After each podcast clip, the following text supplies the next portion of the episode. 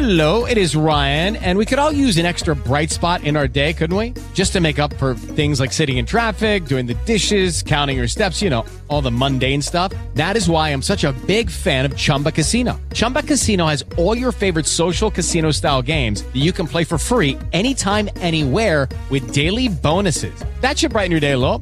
Actually, a lot. So sign up now at chumbacasino.com. That's chumbacasino.com. No purchase necessary. Group. Void were prohibited by law. See terms and conditions. 18 plus.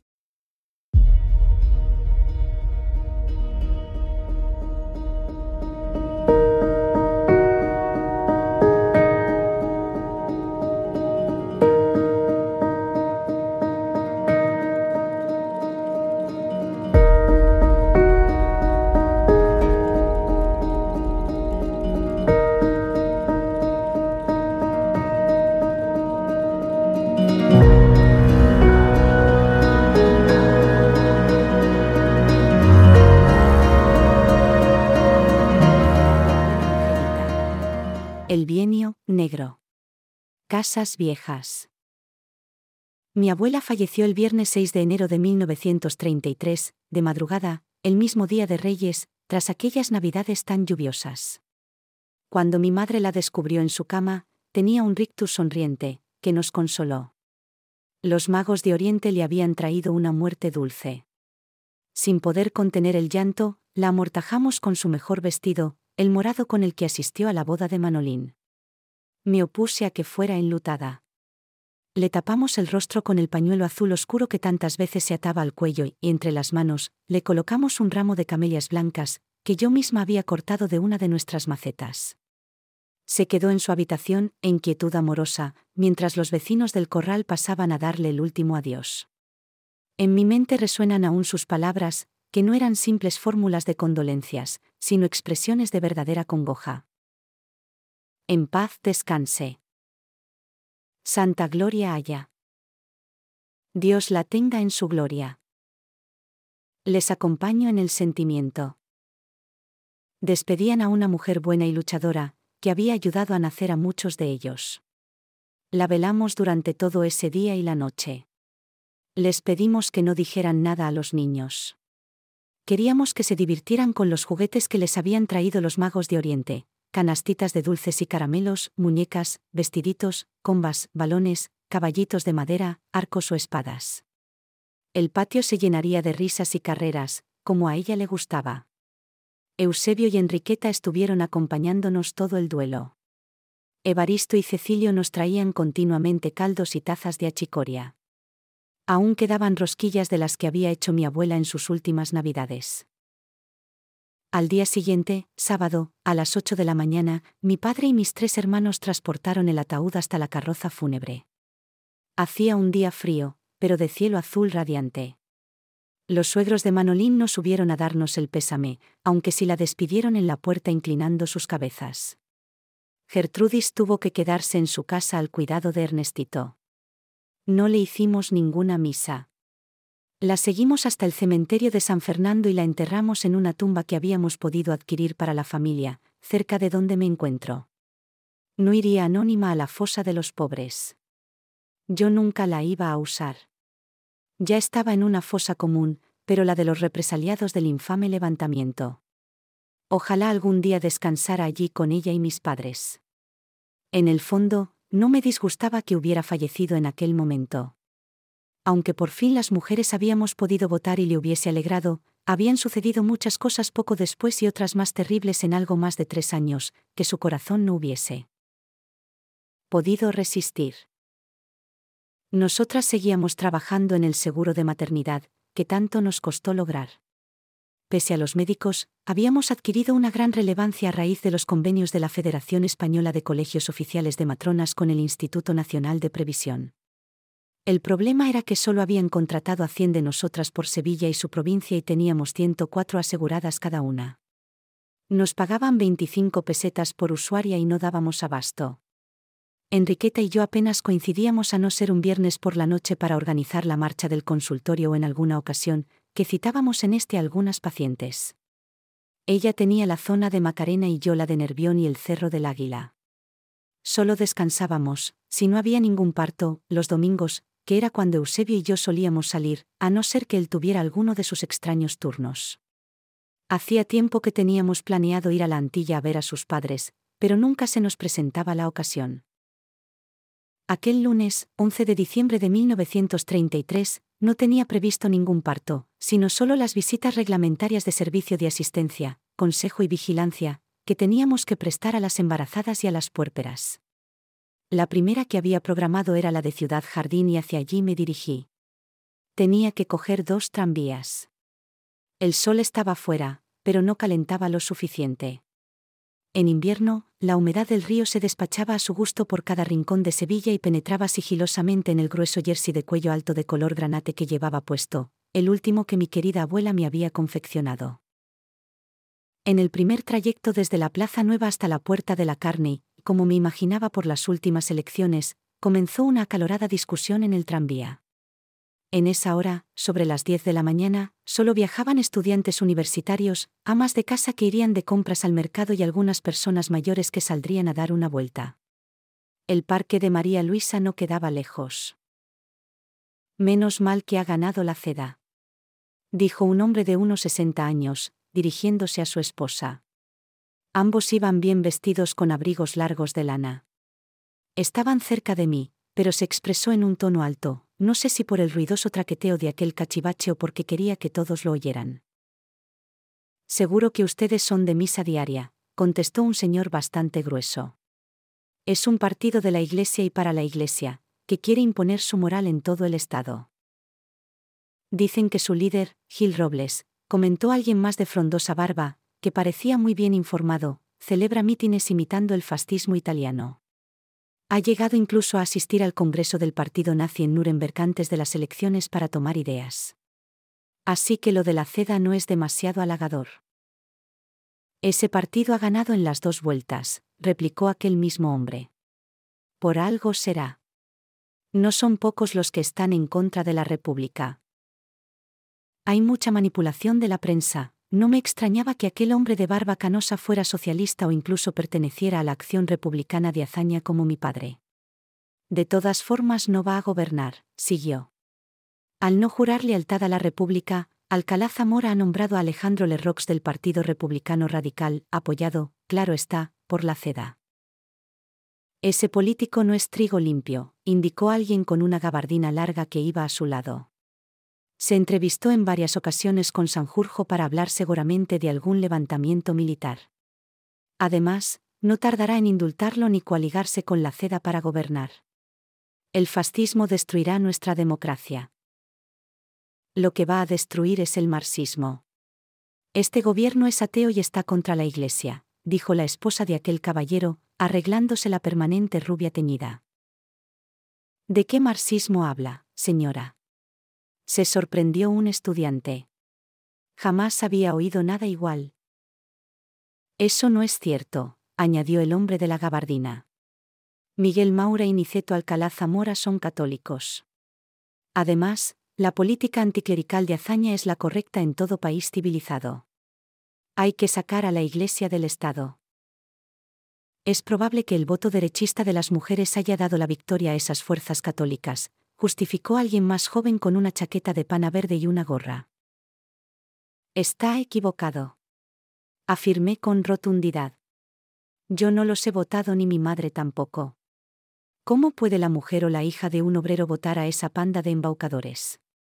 La culpa de la victoria de la derecha ha sido la desunión de los partidos de izquierdas y las mentiras vertidas contra el gobierno. No cambiamos ni cambiaremos. Todo lo que se ha dicho en la prensa y en la radio es verdad, señorita, aseveró tajantemente alguien de gafas, como queriendo avasallarme con sus gestos por ser mujer. Han apoyado a los independentistas de Cataluña y permitido muchas barbaridades. Solo hay que recordar el bombardeo de Casa Cornelio y la masacre ocurrida en Casas Viejas. Esos no son más que infundios, repliqué yo, aunque no sabía exactamente lo sucedido en Casas Viejas. Debe informarse mejor. Lo cierto es que, por las razones que sean, las reformas se ralentizaron y existe mucho desencanto, indicó una señora con una llamativa bufanda tricolor. Aún así, he votado a Azaña. Hay muchos que han optado por ese partido, que rechaza la República, reaccioné yo impulsivamente. Sevilla se ha vuelto muy reaccionaria. Es el único lugar en donde venció la Sanjurjada. Parece mentira cuando hay tanto paro, hambre y analfabetismo. Algunos viajeros empezaron a vociferar, lanzando insultos contra mí. Pude sentir su odio visceral y quizás me hubieran hasta agredido, pero, entonces, en una parada de la calle San Fernando, entró el cobrador que, de muy mal talante, dijo. Tengan todos el dinero suelto para los billetes y que nadie intente escabullirse. La gente, ofendida, se olvidó de mí y empezó a quejarse de aquel trato grosero. No lo quiero justificar, pero es posible que estuviese resabiado, por lo exiguo de su jornal tras un montón de horas de servicio. Antes de acercarnos al mercado de la Puerta de la Carne, el conductor tuvo que hacer de guardagujas. Paró y con una palanca nos colocó en la vía correcta. El cobrador, que debía haberlo hecho, se escabulló, usando sus propias palabras. Yo no quise aguantar más y, antes de que el tranvía prosiguiese su marcha, intenté apearme con la intención de continuar caminando hasta la parada del Cerro del Águila.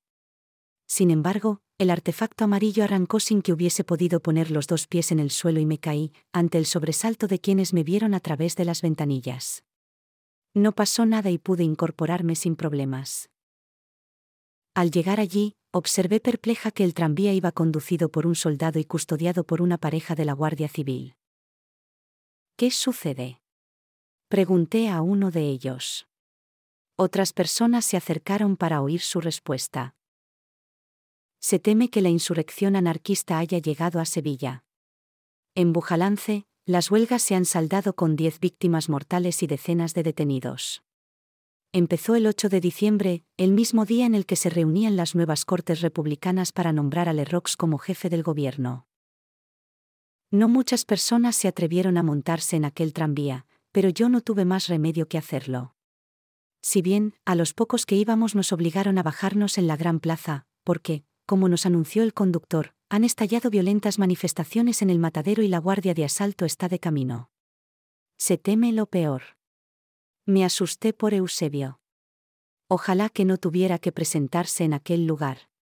Más tarde, me dirigí al barrio de Ciudad Jardín.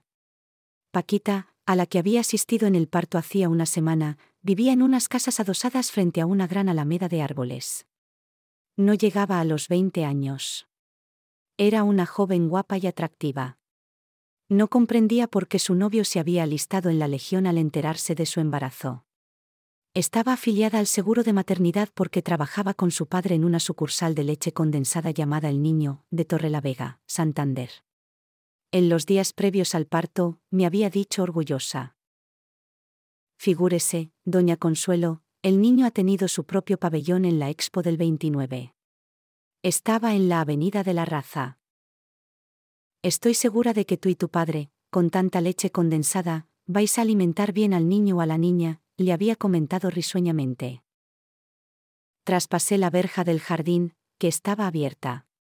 Los arriates tenían crisantemos, pensamientos, camelias y otras flores que no supe reconocer. Los jazmines se enredaban, por lo alto, en una red metálica que llegaba desde la cancela hasta casi la entrada. Había también un limonero lunario.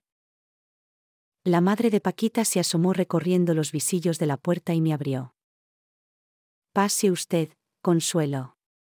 Me alegro de verla de nuevo, saludó. Enseguida me llevó hasta Paquita, que le daba de mamar a Ángel Francisco, como le habían puesto al bebé por su abuelo.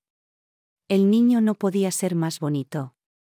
Era regordete, de rizos rubios y ojos color avellana, que llamaban la atención. Su bisabuela, Fernanda, estaba sentada al lado, embobada. No sé para qué he venido, me quejé con una sonrisa. Ángel se ve lustroso. Tu leche es buena. Déjame ver de qué color es. Se echó un poco en la mano y me la mostró. Era espesa y tirando al amarillo. Me ratificó. Es de calidad. Oro líquido. Protegerá a tu hijo de infecciones.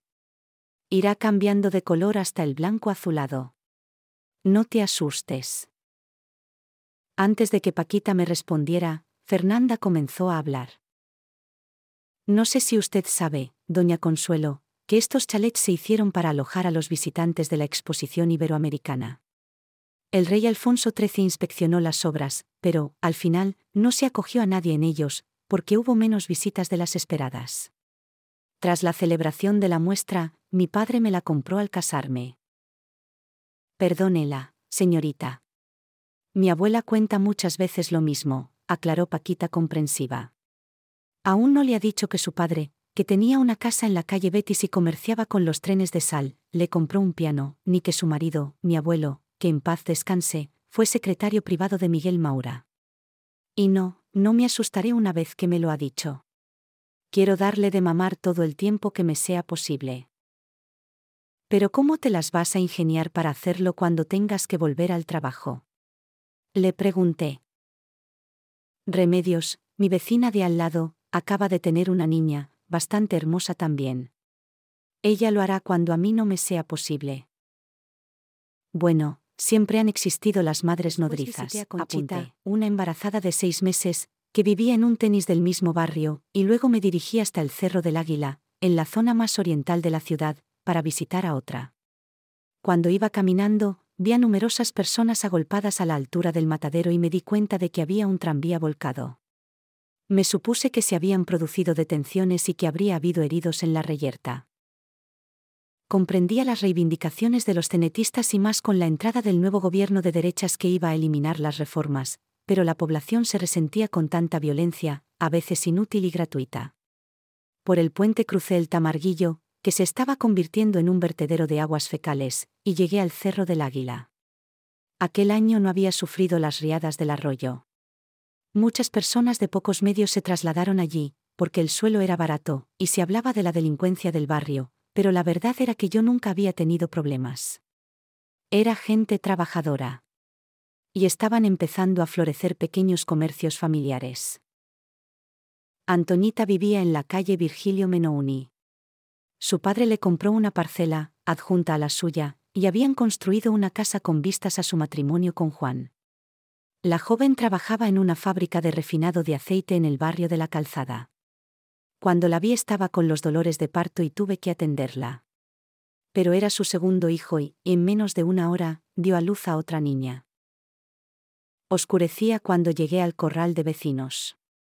Estaba muy cansada, pero me quedaban algunas incógnitas en la mente que quería despejar. No hubiese podido dormir tranquila. Temí entrar porque, después de casi un año, la falta aún de mi abuela se hacía notar dolorosamente. Pero, ¿cuál no fue mi sorpresa cuando, al abrir la puerta, me encontré con Eusebio y Enriqueta? ¿Qué hacéis aquí? Expresé muy contenta. Pensábamos que nunca venías, dijo mi novio, que se acercó para darme un beso. Se lo devolví con ternura. Lo necesitaba. Tienes cara de cansada, compañera. Es que no paramos. Hay que hacer algo ya.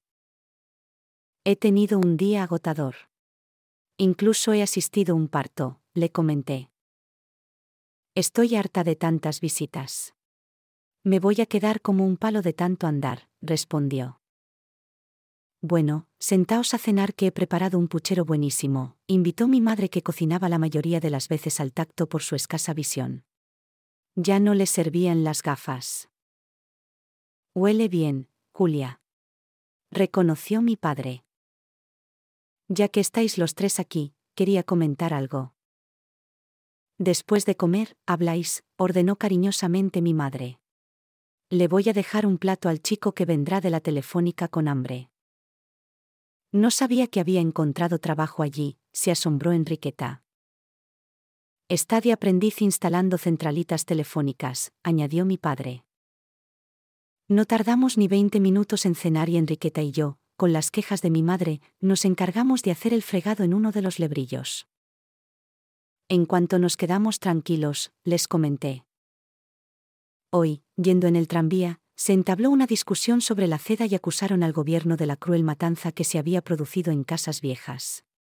No supe qué responder y sé que tú, papá, como secretario de la Agrupación Republicana de Sevilla, sabrás bastantes cosas. El asunto de esa pedanía ha dañado mucho la imagen del gobierno cuando en realidad fue la obra de un sádico, el sargento Rojas, que emitió un informe falso a Azaña y le creyó, explicó mi padre. Sucedió entre el 11 y el 12 de enero, apenas había fallecido la abuela. No lo comenté porque no estábamos para cosas tan tristes. Casas Viejas pertenece a Medina Sidonia, Cádiz. Aún tenemos allí familia lejana por parte de ella. Sé que se ha culpado a la CNT por querer instaurar en la aldea el comunismo libertario, pero no es así, indicó Enriqueta. No considero que existiese ningún movimiento cenetista, continuó él. La única ocupación de sus pocos habitantes es labrar la tierra y cuidar el ganado del exduque de Lema y de otros señores. Algunos cazan en la laguna de Janda y en las dehesas para poder alimentarse o cogen espárragos silvestres que venden en el Medina. La monarquía les legó un pueblo sumido en la ignorancia con unas cuantas casas de señoritos y una iglesia sin terminar. La República no mejoró su situación. He oído hablar de ese sargento, apuntó Eusebio.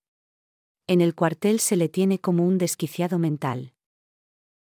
Lo que ocurrió, siguió hablando es que algunos hombres, hartos de tanta explotación, se rebelaron y asaltaron el cuartel de la Guardia Civil, hiriendo con sus escopetas de perdigones a dos guardias, que al parecer murieron después en un hospital de Cádiz. No quiero oír lo que pasaría luego, comentó mi madre aterrorizada. Del cuartel de Medina Sidonia enviaron refuerzos y la Guardia Civil retomó el control de la aldea. Practicaron muchas detenciones, aunque gran parte del pueblo había huido al monte. Luego acudió la Guardia de Asalto al mando de Rojas con 20 hombres, que instalaron su cuartel general en la única fonda de la aldea. Conociéndolo, querría dar un escarmiento a todo el pueblo, apuntó Eusebio. Así fue. Sobre las cinco de la tarde comenzó una represión feroz. Sin ofrecer una tregua, empezó a disparar contra la choza, en la que se había trincherado, seis dedos, el carbonero, con su familia, que comenzó a defenderse. El sargento no dejó salir a nadie ni quiso entablar negociaciones.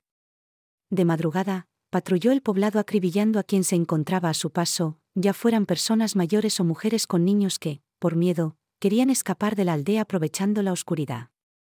Más adelante, sin previo aviso, incendió la choza y sacó de las casas a algunos campesinos para fusilarlos, acusándolos de cómplices y amontonando sus cuerpos sobre los cadáveres humeantes de quienes murieron en la choza. Cuando consumó su masacre, los guardias de asalto abandonaron el pueblo. ¡Qué ignominia! exclamé. Asesinaron al menos a 23 personas, entre campesinos, mujeres y niños. Solo un guardia de asalto murió en aquella refriega con el carbonero, prosiguió. Es terrible. Dijo Enriqueta. No respetaron nada. Ese sargento es un asesino y una vergüenza para el cuerpo de guardias de asalto, recalcó mi novio. Hubo una comisión parlamentaria de investigación de los hechos, pero Rojas negó que se produjese ningún abuso en la actuación de las fuerzas de orden público bajo su mando y que todo lo hizo siguiendo el mandato estricto de hazaña. Lo que no era cierto, negó mi padre. Una vez más, la Segunda República tenía su tragedia para el uso infame de las derechas, comenté indignada. El gobierno no tuvo información fidedigna de lo que había ocurrido en aquel momento, siguió explicando, aunque sí los miembros del Partido Republicano Radical, gracias a su diputado por Cádiz. Sin embargo, no solo no la trasladaron al gobierno, sino que desplegaron una campaña para derribarlo y abrir las puertas a uno nuevo presidido por su líder Alejandro Lerrox. La comisión parlamentaria, los debates en las cortes y la prensa vertieron ríos de tinta sobre la autoría última de las órdenes que recibió aquel sargento. Lo que importaba era la cacería política o salvarse de ella. ¿Cómo se supo la verdad? Le pregunté. En un comienzo, las declaraciones falsas del sargento fueron corroboradas por el comandante Bartolomé Barba Hernández, pero no eran de fiar. Ese hombre era un africanista que, a finales de 1933, había sido uno de los fundadores de la organización clandestina militar antirepublicana llamada la Unión Militar Española. No sé cómo pudieron creerle, opinó mi madre. Sin embargo, el gobierno, añadió mi padre, empezó a desconfiar y solicitó un informe reservado que le confirmó los fusilamientos a sangre fría y señaló a los guardias de asalto como responsables. se hallaron 13 testigos que confirmaban los fusilamientos. La comisión de investigación exoneró al gobierno con un informe definitivo y se destituyeron a los implicados. Pero, como sabemos ya, apunté abrumada, la exculpación no impidió el triunfo de la CEDA. Tú lo has dicho, hija. Y si de alguna cosa somos culpables es de no haber podido implantar allí la reforma agraria. Ni nos dejaron ni teníamos fondos para expropiar las tierras de los señoritos que no lo ponían fácil. Nos quedamos callados durante un buen rato. Entonces, hablé. También te quería decir a ti algo, Enriqueta, frenad, por favor, tanta insurrección. Es un disparate y la gente sufre de forma innecesaria. Lo haremos y sin más remedio, asintió. Una semana después, nuestra huelga general, que se hizo por la entrada en el poder de la derecha, fue completamente dominada por las fuerzas de orden público y por la intervención del ejército. Ya han conseguido lo que querían, derechizar no solo a parte de la sociedad sino también al mando militar. Ese mismo día, dimos orden de volver al trabajo y, en horas, la policía detuvo al Comité Revolucionario. La CNT está rota y desarticulada. ¿Qué piensas del comunismo libertario? inquirió Eusebio. Creo que siempre quiso formularle aquella pregunta. Ahora mismo no lo sé. Probablemente sea algo utópico, confesó a regañadientes. Y quizás, añadí, esos humildes campesinos, oprimidos por el caciquismo reinante, soñaran con implantarlo. En ese momento llegó Juan Luis con un hambre atroz que no le importó comerse el puchero frío. Guardó garbanzos para aplastarlos con la pringa. Estáis muy serios y silenciosos, ¿de qué hablabais? A España no hay quien la salve. Me he afiliado a la UGT. Ten mucho cuidado, hijo, le rogó mi madre.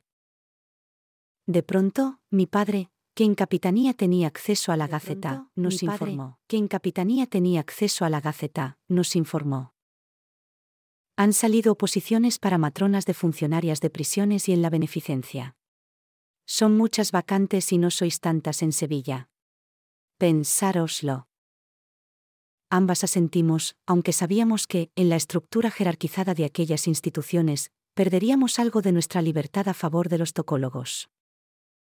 Tráenos la convocatoria, papá. Pero si piden antecedentes penales, no me admitirán. Todo va a salir bien, mi niña, manifestó mi madre al ver mi cara de decepción. Mi hermano tenía razón, España estaba en una difícil encrucijada. Y pronto sería Navidad. La primera sin mi abuela.